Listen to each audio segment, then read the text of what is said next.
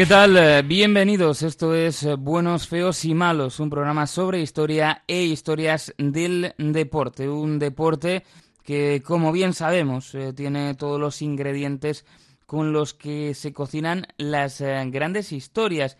Y esto nos lleva a que podamos disfrutar de esas caras B también que van más allá de lo meramente mm, deportivo.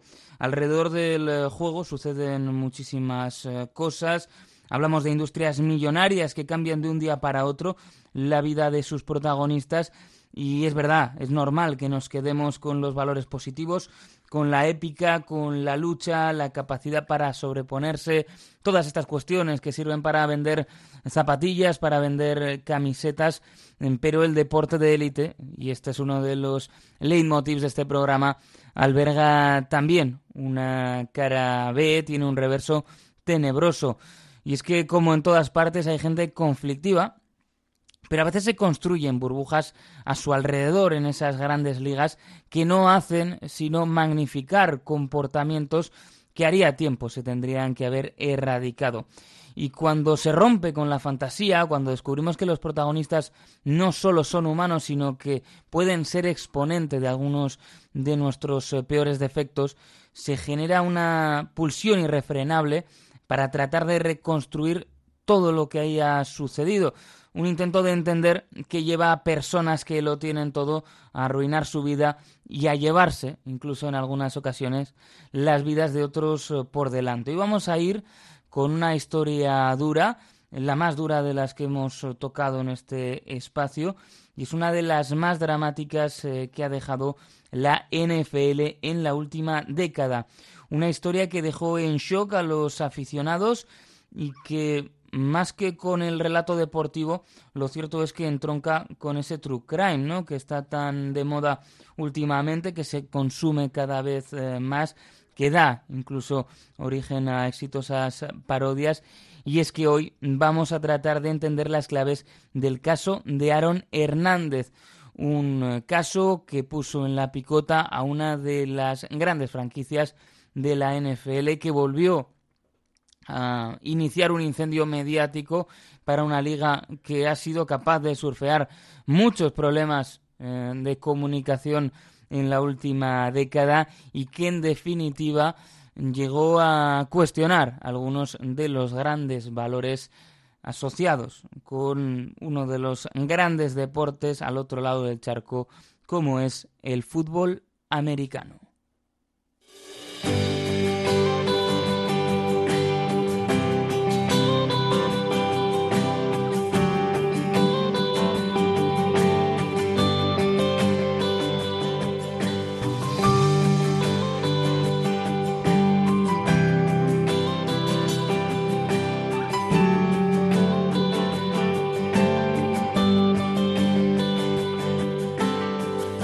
I feel that chill, smell that fresh cut grass. I'm back in my helmet, cleats, and shoulder pads. Standing in the huddle, listening to the call. Fans going crazy for the boys of fall. They didn't let just anybody in that club took every ounce of heart and sweat and blood to get the wear those game day jerseys down the hall. The kings of the school, man, where the boys are fall. Well, it's turn and face the stars and stripes. It's fighting back them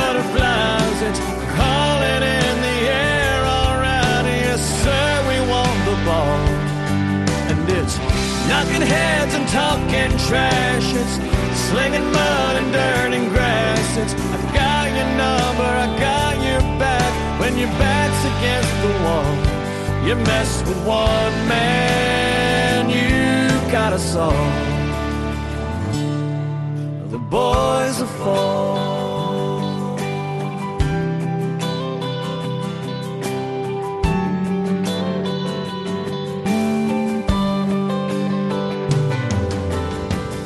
In little towns like mine, that's all they got. Newspaper clippings fill the coffee shops. The old men will always think they know it all. Young girls will dream about the boys of fall. Well, it's turning face to stars and stripes. It's fighting back them butterflies. It's calling in the air around. Yes, sir, we want the ball. And it's knocking heads and talking trash. It's slinging mud and dirt and grass. It's I got your number, I got your back. When your back's against the wall, you mess with one man, you got a all.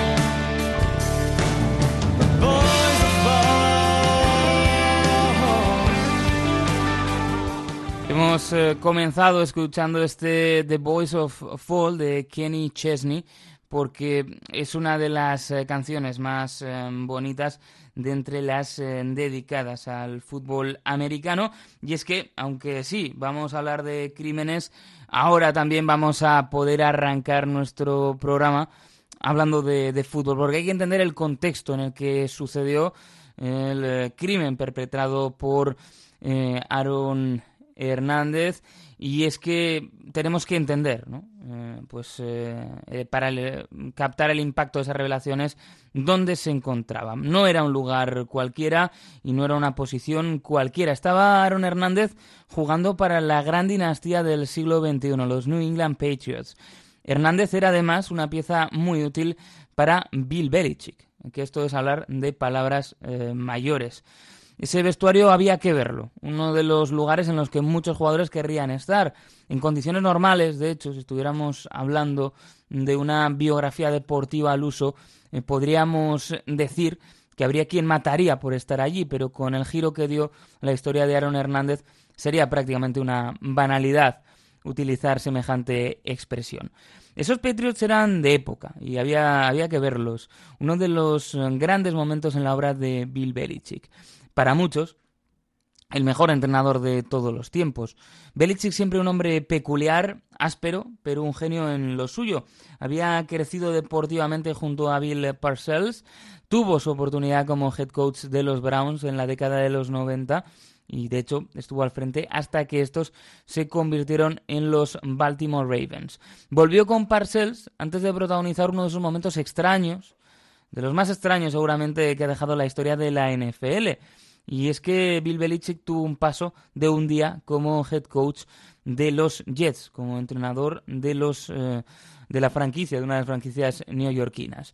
Y es que cuando Parcells dejó los Jets en el 99 se acordó, eh, iba a continuar en, en la franquicia, y se acordó que Belichick sería su sucesor como entrenador. Su firma fue anunciada y al día siguiente incluso se convocó una rueda de prensa de presentación. Allí acudió Bill Belichick, solo que los planes, la verdad que eran mm, diferentes los que tenía Belichick a los planes que tenían los periodistas que allí acudieron. Thank you. Um, first of all, I'd like to apologize for having everybody come out here a couple days in a row. Um, as Frank mentioned, yesterday was, was Bill's day, and, and uh, I didn't really feel it was appropriate, and I really, frankly, wasn't ready to um, to talk to you yesterday.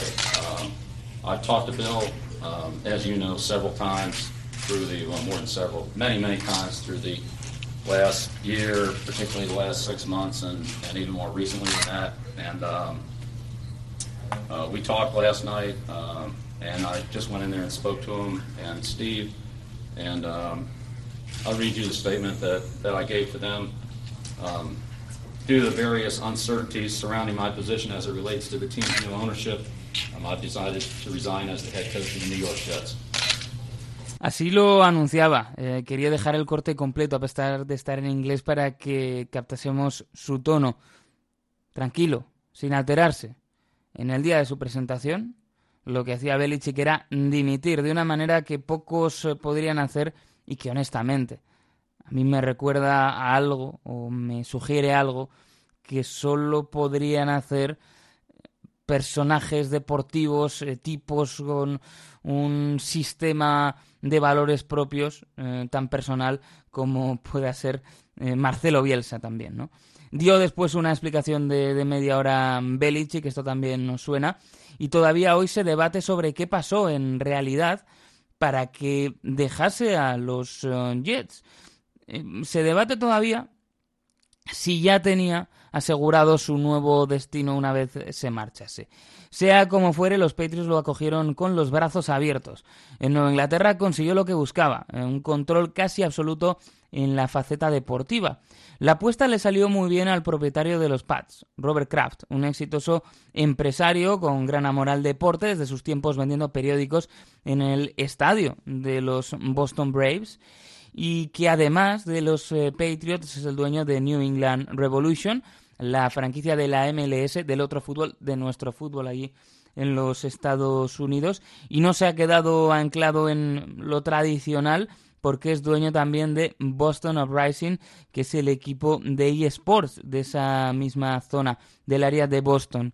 Belichick y Kraft, pero faltaba aún un nombre eh, que supusiera el pilar definitivo de esa dinastía que iban a ser los New England Patriots. Iba a llegar en el draft del 2000 y aunque hubiera que esperar y aunque las expectativas fueran bajas, todo acabó eh, suponiendo un tremendo premio para la franquicia. Hablamos de Tom Brady. Seis quarterbacks salieron antes que él, 198 jugadores. Su familia, de hecho, se había reunido para ver el draft en la tele porque esperaban que saliera elegido en torno a la tercera ronda. Tuvo que esperar a la sexta, cuando ya el propio Brady se veía a sí mismo vendiendo seguros. Aparecieron, en este caso, los eh, New England Patriots, el equipo que le iba a salvar. Robert Kraft eh, siempre cuenta que en su primer intercambio con Tom Brady ya vio el carácter que definía al quarterback californiano, un carácter que conserva todavía en el día de hoy. Y es que Brady al presentarse le dijo, bueno, se introdujo y antes de que pudiera decir su nombre, Kraft le interrumpió y le dijo, ya, ya sé quién eres, eres nuestra elección de sexta ronda. A lo que Brady replicó que no era solo eso, sino que era la mejor decisión que había tomado nunca esa organización.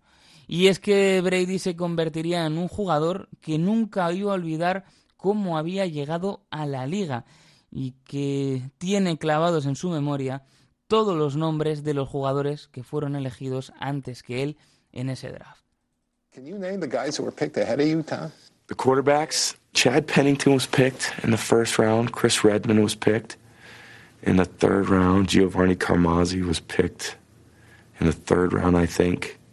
T. Martin was picked in the fifth round. Spurgeon Wynn was picked. Um, there was one other guy, small school guy, Mark Bulger. Pues esos eran los seis nombres. Eh, quedaron como los Brady Six, ¿no? Mm, aquellos quarterbacks que fueron elegidos antes que uno de los jugadores que se sienta en la mesa para ver si es el deportista con la mejor carrera de todos los tiempos indistintamente de la disciplina. Si le preguntan a un servidor, eh, dirá que sí. El deporte es extraño eh, y mucho se ha escrito sobre maldiciones. Haremos un episodio sobre maldiciones también aquí. Pero a veces se parece que más que maldiciones lo que puede aparecer es una bendición. Digo esto mm, porque, bueno, mm, cuando se enfrentaban en la temporada 2001 los Jets y los Patriots, parecía que los de Nueva Inglaterra iban a recibir un golpe de karma. Sucedió en la segunda semana de la temporada. Habían arrancado perdiendo. Y el linebacker de los Jets, Mo Lewis, lesionó al quarterback de los New England Patriots, Drew Bledsoe. Parecía casi como si de un castigo eh, divino se, se tratase. Lesionaban a uno de sus jugadores más importantes. No sabían cuándo iba a poder volver y en ese mismo partido, en ese mismo momento, pues no le quedó otra a Bill Belichick que mirar hacia atrás, que mirar hacia el banquillo y recurrir a su quarterback suplente, eh, recurrir a ese tipo al que habían sacado de la sexta ronda del draft. no parecía muy halagüeño el panorama. Pero si alguien hizo un pronóstico negativo en aquel día, se lo estará tragando, llevará tragándoselo pues eh, muchísimo tiempo. Porque es verdad, los Pats perdieron aquel partido, pero la semana siguiente Brady fue nombrado titular. Y ahí comenzó la historia de éxito, una de las mayores historias de éxito del deporte en las últimas décadas. Ganaban esa Super Bowl, repetían después 2003-2004. Por cierto, estamos con los nombres de los eh, años, perdón, de la temporada. Digo esto porque la Super Bowl pueden llevar a cierta confusión, puesto que la Super Bowl se disputa en febrero y es el cierre de la temporada que se ha disputado el año anterior. De ahí que a veces eh, pongamos algunas cifras ¿no? que, que, digan, pero esto cómo es así. Bueno, son ensaladas de cifras habituales.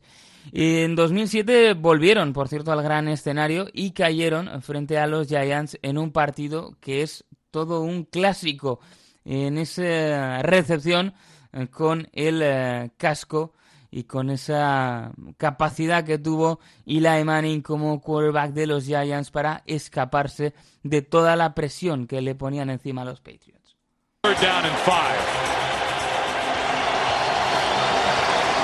Pressure from Thomas off the edge. Eli Manning stays on his feet, airs it out down the field. It is caught by Tyree. Oh my God. This ball's thrown and Tyree just goes up for it like a basketball player. Harrison trying to knock it down. And Eli, man, I don't know how he got out of there. Pues ahí lo conseguía. La recepción de David Tyree era un golpe duro para los eh, Patriots, pero seguirían en los siguientes años consiguiendo éxitos, eh, logrando presencias en el gran escenario del eh, fútbol americano. Decimos todo esto, contamos esta historia para entender el contexto, en el contexto en el que llegaba esta franquicia al draft del año 2010. Ese es el contexto en el que Aaron Hernández llegaba a la NFL. En ese draft, los Patriots, bueno, Bill Belichick, eh, claro está, sumaban dos tight ends en el draft. Rob Gronkowski, que llegaba en segunda ronda, procedente de la Universidad de Arizona, y en la cuarta ronda, nuestro protagonista, Aaron Hernández, de la Universidad de Florida. El draft es ese momento mágico en que las vidas cambian de un instante a otro. 32 equipos, 7 rondas, 224 jóvenes que hoy están a punto de convertirse en jugadores de la Liga Nacional de Fútbol Americano. Un día en el que cambiarán vidas, se decidirán destinos y nacerán dinastías. Hoy cada minuto cuenta. Por supuesto, estoy hablando del día del draft.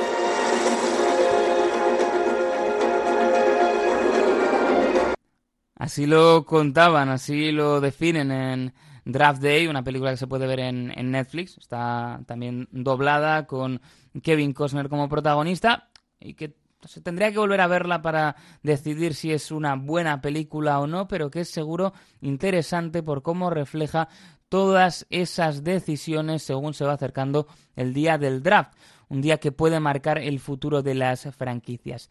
Rob Gronkowski, Aaron Hernández, dos nombres que estaban marcados uh, para hacer historia, finalmente ambos lo hicieron, pero por razones diferentes. Dos tight end, una posición pues que ha evolucionado de forma evidente a lo largo de los años, fruto también de la innovación táctica, ¿no? En un deporte que trayendo eso que se le atribuye a Podolski y que recogerían después los bajo perros, es como el ajedrez pero sin los dados. Una posición para la que hoy en día hace falta ser grande, fuerte y versátil. Y es que tienes que ser capaz de ayudar a la línea, bloqueando y abriendo huecos. Y sobre todo en tiempos modernos también necesitas buenas manos para recibir. Es una posición que, eh, como decimos, ha ido evolucionando. Belichick tenía grandes planes para ambos y es que iba a comenzar a trabajar con formaciones de dos tight ends. El experimento lo cierto es que le salió muy bien, le salió fantástico. Se convirtieron en la primera pareja de Titans en lograr al menos cinco touchdowns por cabeza en dos temporadas consecutivas. Nunca un equipo había usado tanto a sus Titans como aquellos Patriots. Y es que, y esto es justo decirlo, eh, pocos habían tenido en sus manos tantísimo talento en esa posición como el que le aportaban a Bill Belichick estos dos jugadores por su tamaño, por su fuerza, por su velocidad, por las manos, ¿no? Esa capacidad que tenían. Los habían alternado también en tiempos universitarios con la posición de wide receiver, ¿no? Y eso pues les, les ayudaba, lógicamente.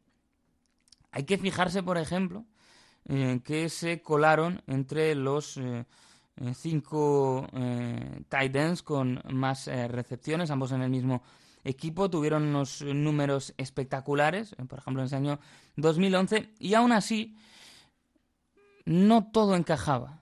No funcionaban del todo bien las cosas para Aaron Hernández y el problema no tenía que ver con lo que ponía en el emparrillado, lo que ponía en eh, su deporte. De hecho, tenía fama de ser uno de los tipos más trabajadores de toda la franquicia, de los tipos que no dejaba de entrenar ni un momento, sino que los problemas tenían que ver con su carácter. Carácter difícil y con pocos amigos en el seno del vestuario. Se dice incluso que Tom Brady, un tipo que más allá de algunas eh, polémicas eh, políticas que haya tenido a lo largo de su carrera, es una persona con una vida personal bastante ordenada, quería llevarlo por el buen camino, que, entendió que era un jugador importante y que de alguna manera eh, tenía que pastorearlo. Bueno, pues lo que hizo en este caso fue ser captado incluso por las cámaras en un momento dado, hablando con Tim Tebow. Tim Tebow era el quarterback de los Broncos, quarterback y fenómeno viral barra sociológico en la franquicia de Colorado, que había sido compañero de equipo de Aaron Hernández en la Universidad de Florida. Y en una de esas charlas, tan típicas post partido, pues le decía a Hernández que estaba manteniendo un ojo en Hernández. Le decía, ¿no? A, Tim Tebow.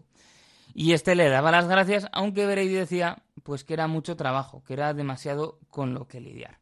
Aún así, toda esa sociedad funcionaba. En la temporada 2011, los Pats alcanzaron la Super Bowl, disputaba aquel año en Indianapolis, en el Lucas Oil Stadium, donde cayeron, pues casi como un fantasma del pasado, ante los New York Giants. Nunca más estaría Aaron Hernández tan cerca de llevarse el anillo. Y es que su vida se disponía a pegar un giro tremendo. A uno de esos eh, giros instantáneos, al menos para el ojo público, al menos de puertas afuera, aunque luego veremos en el siguiente bloque que ese cambio se había venido cociendo durante muchísimos años. Y es que en 2013, el 18 de junio, la policía acudió a registrar el domicilio de Aaron Hernández. Estaba siendo investigado por un asesinato, el de su amigo Odin Lloyd. Pronto el mundo conocería la cara más oscura de Aaron Hernández. Pronto iban a ver que nada era como se lo habían pintado.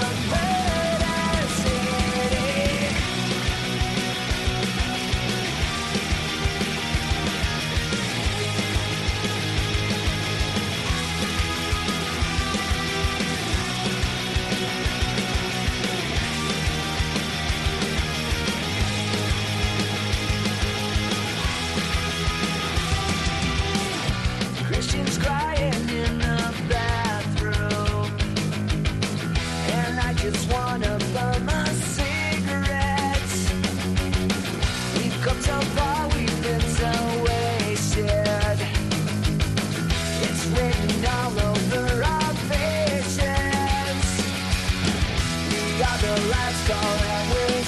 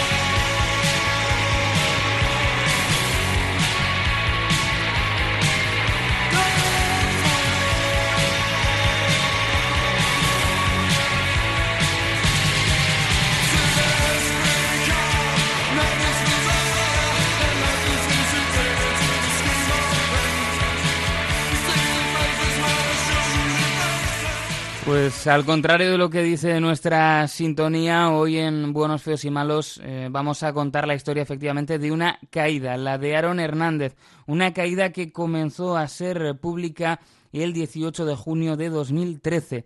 Ese día, la policía encontró un eh, cadáver en un polígono industrial en North Attleboro, en Massachusetts. Identificaron a ese cadáver como Odin Lloyd, un hombre de 27 años que había nacido en las Islas Vírgenes estadounidenses. Al revisar sus pertenencias, encontraron las llaves de un coche alquilado. Y a partir de ahí empezaron los problemas para Hernández. El coche había sido alquilado precisamente por el jugador de los Pats. Se dio la curiosa circunstancia de que la gente que se encargó de esos eh, pasos en la investigación era un fanático de los eh, Patriots, aunque bueno, quizá no es tan curiosa porque allí todos lo son, ¿no? como la mayor parte de Nueva Inglaterra. Pero el caso es que la gente lo primero que pensó es que se trataba tan solo de una coincidencia en lo referente al nombre. Pero enseguida, con la información del contrato de la compañía de alquiler, corroboraron que efectivamente se trataba del Titan de los New England Patriots. En esa tesitura y al saber que se encontraban apenas un kilómetro de la casa del deportista, fueron directamente allí. En ese primer momento, eh, pensando que algo podía haberles sucedido, pensando que podía estar incluso en peligro.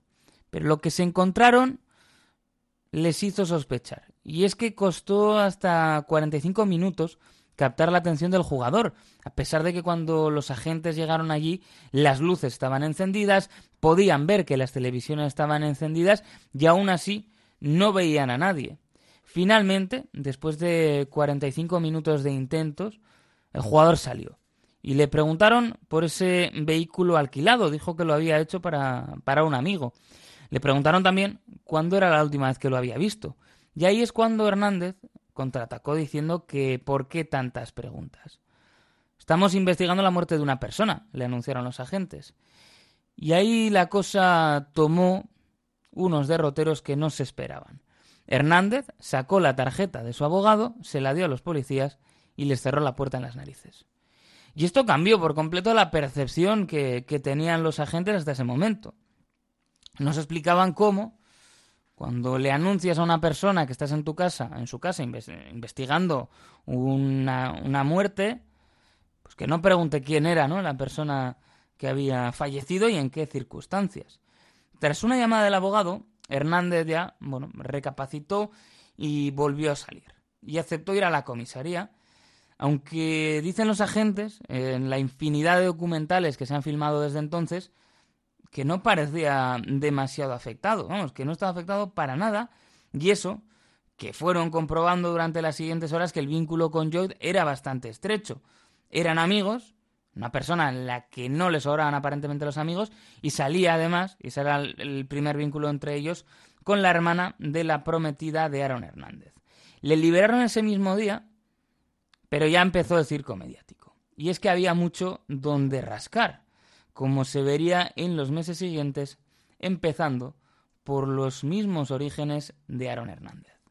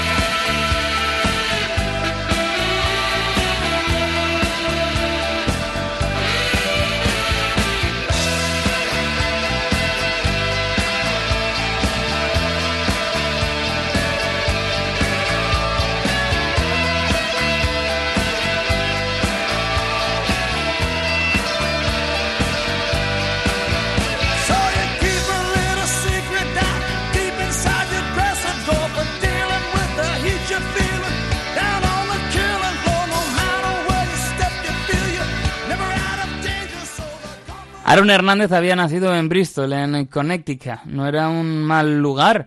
Eh, y en, Bristol, Connecticut, está, por ejemplo, las oficinas de la ESPN. su vida familiar, eso sí, no había sido sencilla.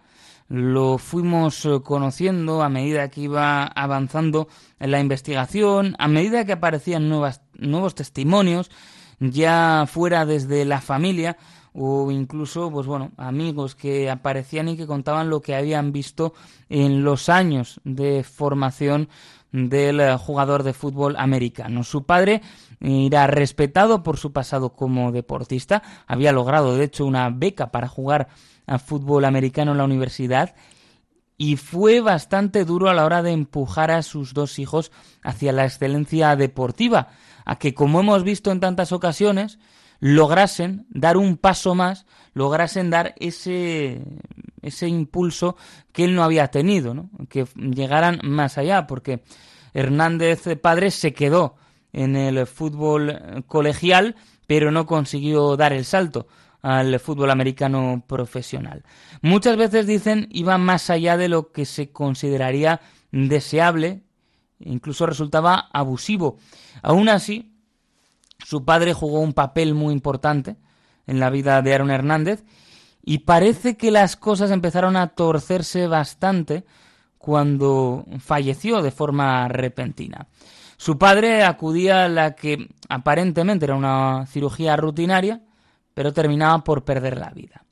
Y es tras eh, perder a su padre cuando empieza a reunirse con lo que se entiende son malas compañías. En este punto hay también que puntualizar que muchos de los testimonios que llegaron después de Hernández sobre, por ejemplo, presuntas eh, pertenencias a bandas eh, callejeras no han podido ser corroboradas, como muchas de las cosas que dijo Aaron Hernández en sus últimos meses.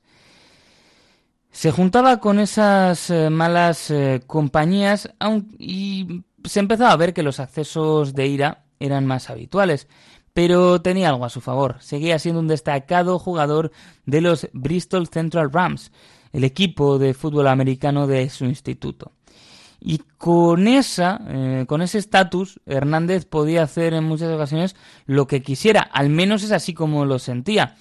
No es para tanto como en otras zonas del país, donde el fútbol de instituto, ese del viernes por la noche, pues es elemento vertebrador de las comunidades, donde los jugadores están bajo una presión tremenda a edades muy, muy tempranas, porque son los grandes héroes de, de esas localidades, pero es cierto que gozaba de bastante protección por su estatus como jugador de fútbol americano. El alcohol en grandes cantidades y la marihuana eran ya habituales en esos años de adolescencia, sin que aparentemente eso supusiera pues una merma en su capacidad deportiva, en su rendimiento. Hay quien podría apuntarlo de otra manera, ¿no? Como se ha dicho de otros deportistas, ¿qué hubiera sido sin esos hábitos?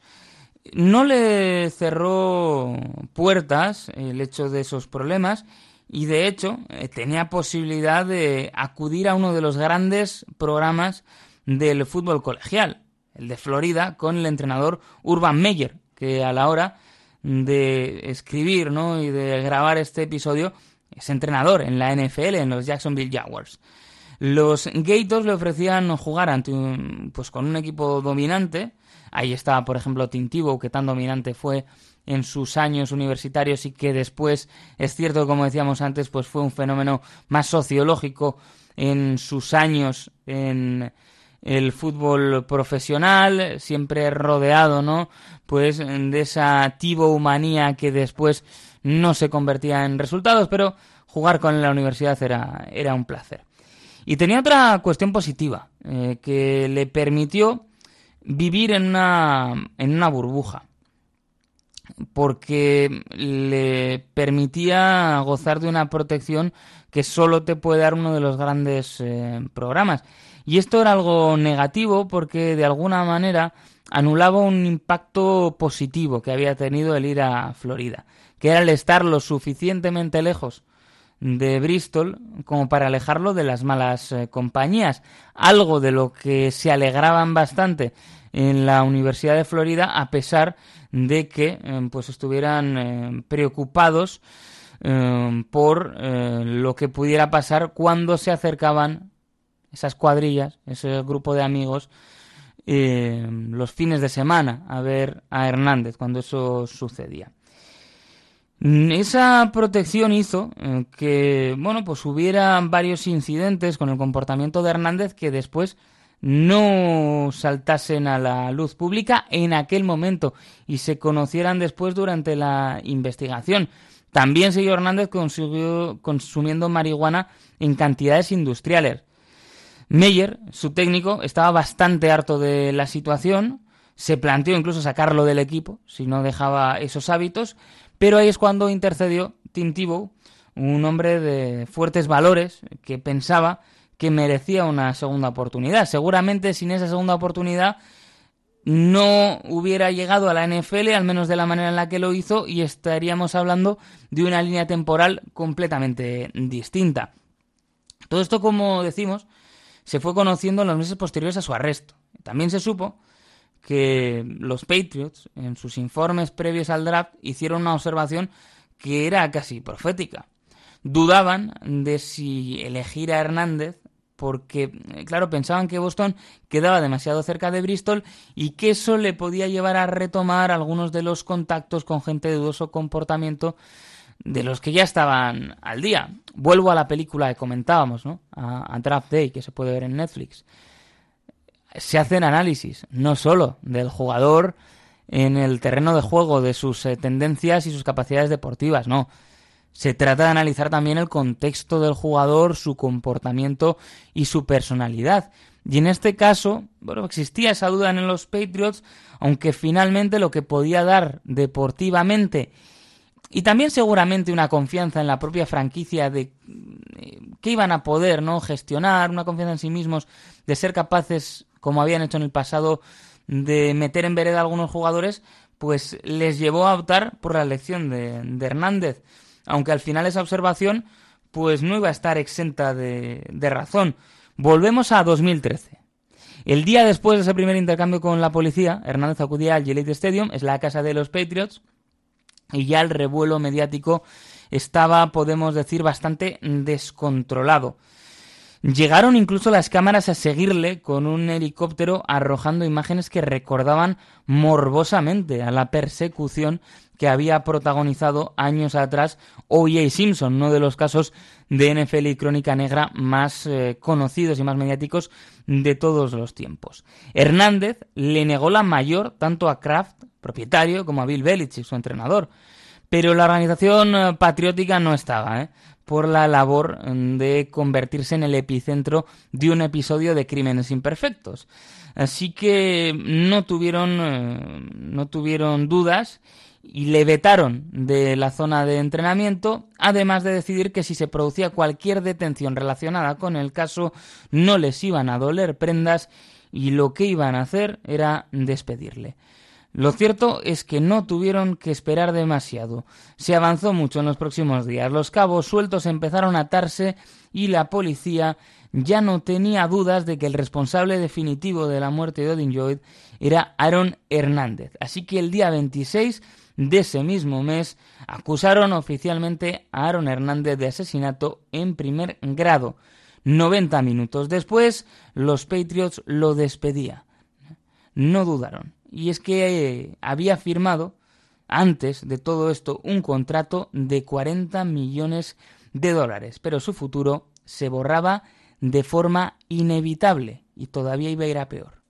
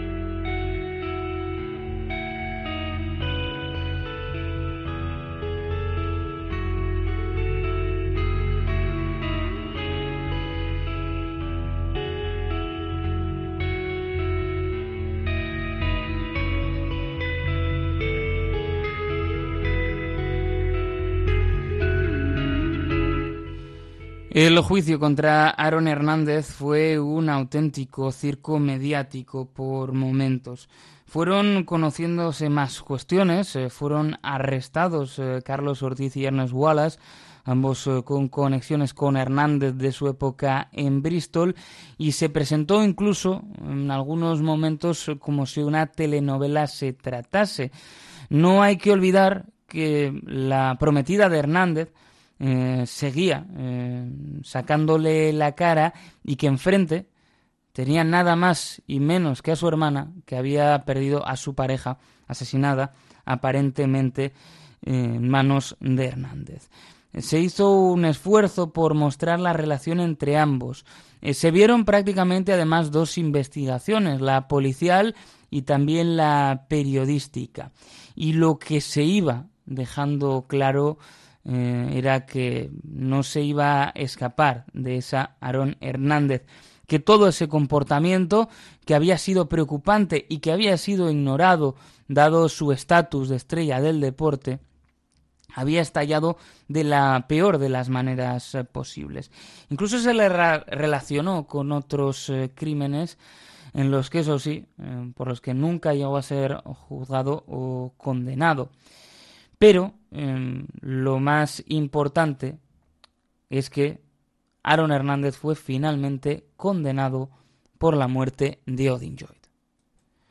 Fue en abril, el 15, en 2015, Hernández era condenado por asesinato en primer grado, además de otra serie de cargos relacionados con la tenencia de armas. Su sentencia fue de cadena perpetua eh, sin posibilidad de revisión, sin posibilidad de poder salir en un futuro. Nada más ser condenado, eh, fue transferido a una nueva institución penitenciaria, a Cedar Junction, una prisión de máxima seguridad eh, para comenzar a servir su pena. Estaba no demasiado lejos, y estos son los giros que tenía el destino preparado para él, no demasiado lejos del Gillette eh, Stadium, donde había brillado como deportista, donde había disfrutado seguramente de los que habían sido los momentos más brillantes de su carrera deportiva.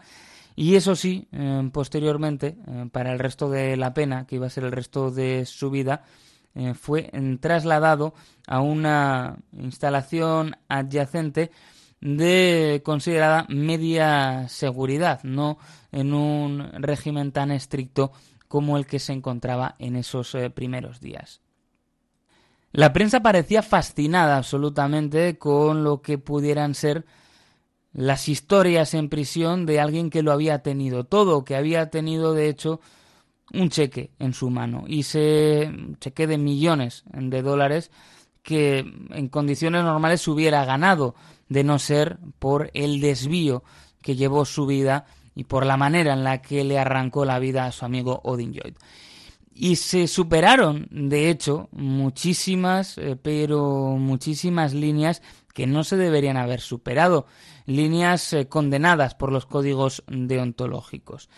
Se sacaron a la luz algunas eh, cuestiones internas que no debieran en ningún momento haberse hecho. Se especuló, por ejemplo, ampliamente sobre la sexualidad de Aaron Hernández. Se siguió haciendo, incluso después de muerto, y se llevaba un debate eh, pues que era importante si por más que esto mm, pudiera tener alguna relación con las razones del, del crimen, si estaba justificado especular sobre la sexualidad de esa persona de esa manera a pesar de que hubiera estado condenado y a pesar de que se encontrase ya en prisión.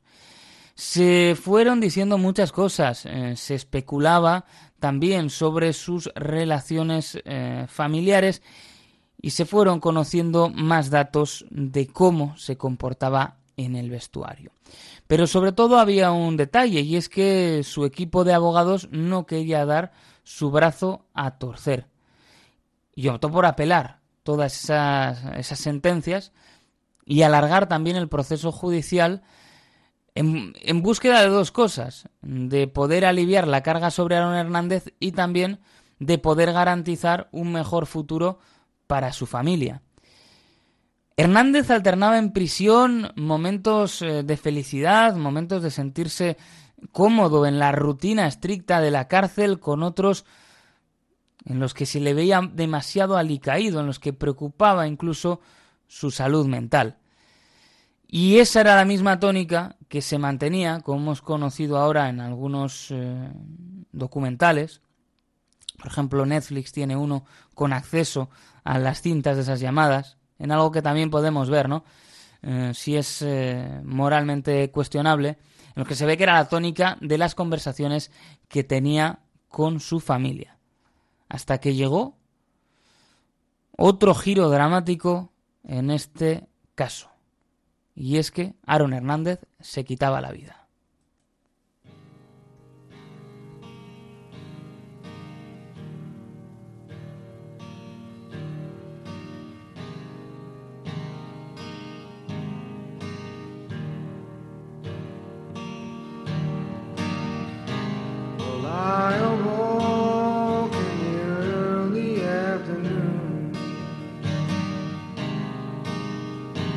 Up in my bed,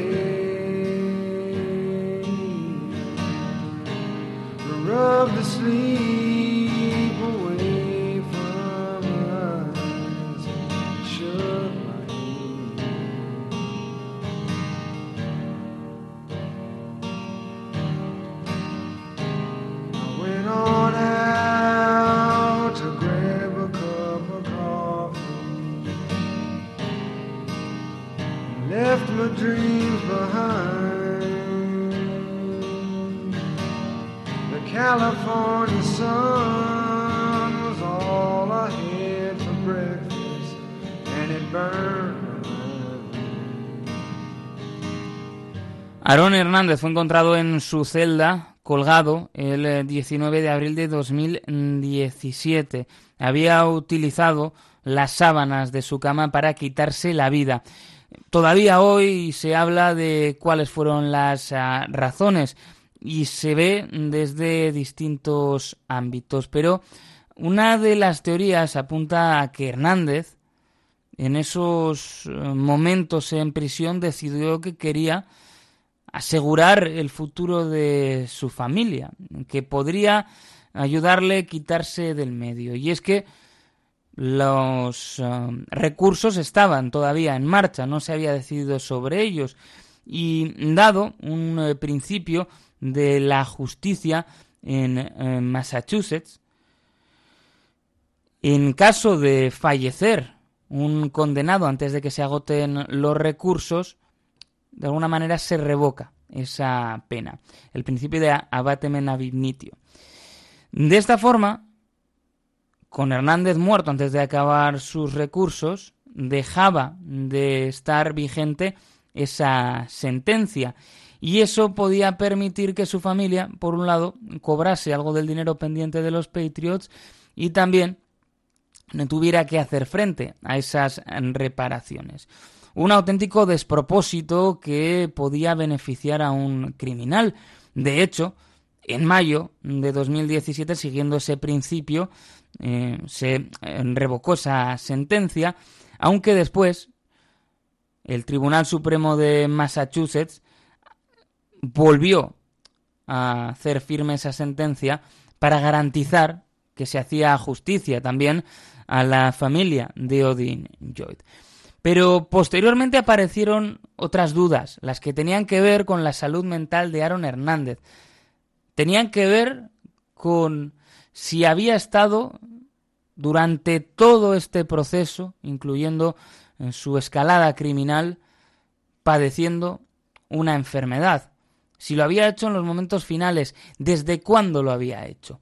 Y todo eso tenía que ver con uno de los grandes problemas que ha tenido que enfrentar la NFL en las últimas décadas. Hablamos del CTE.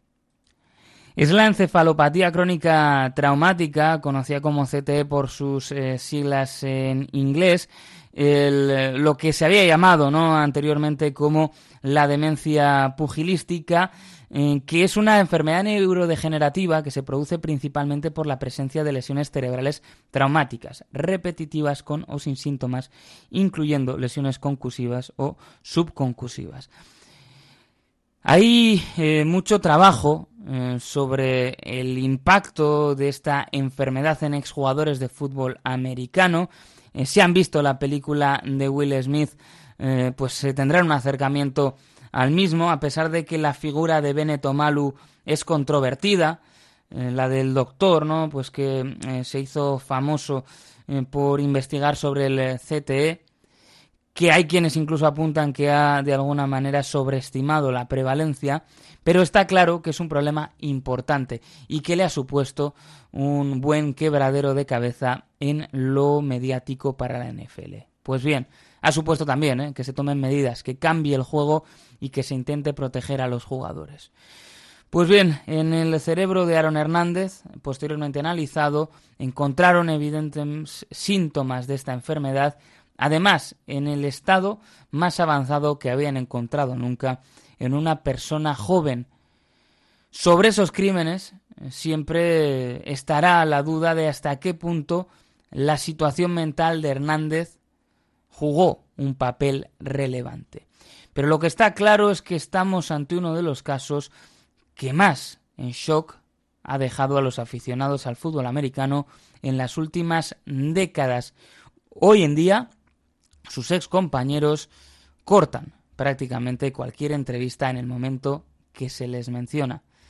Por eso queríamos recuperar esta cara B, esta historia tenebrosa y macabra que nos deja también el mundo del deporte. Esto ha sido el episodio de Buenos, Feos y Malos dedicado a Aaron Hernández.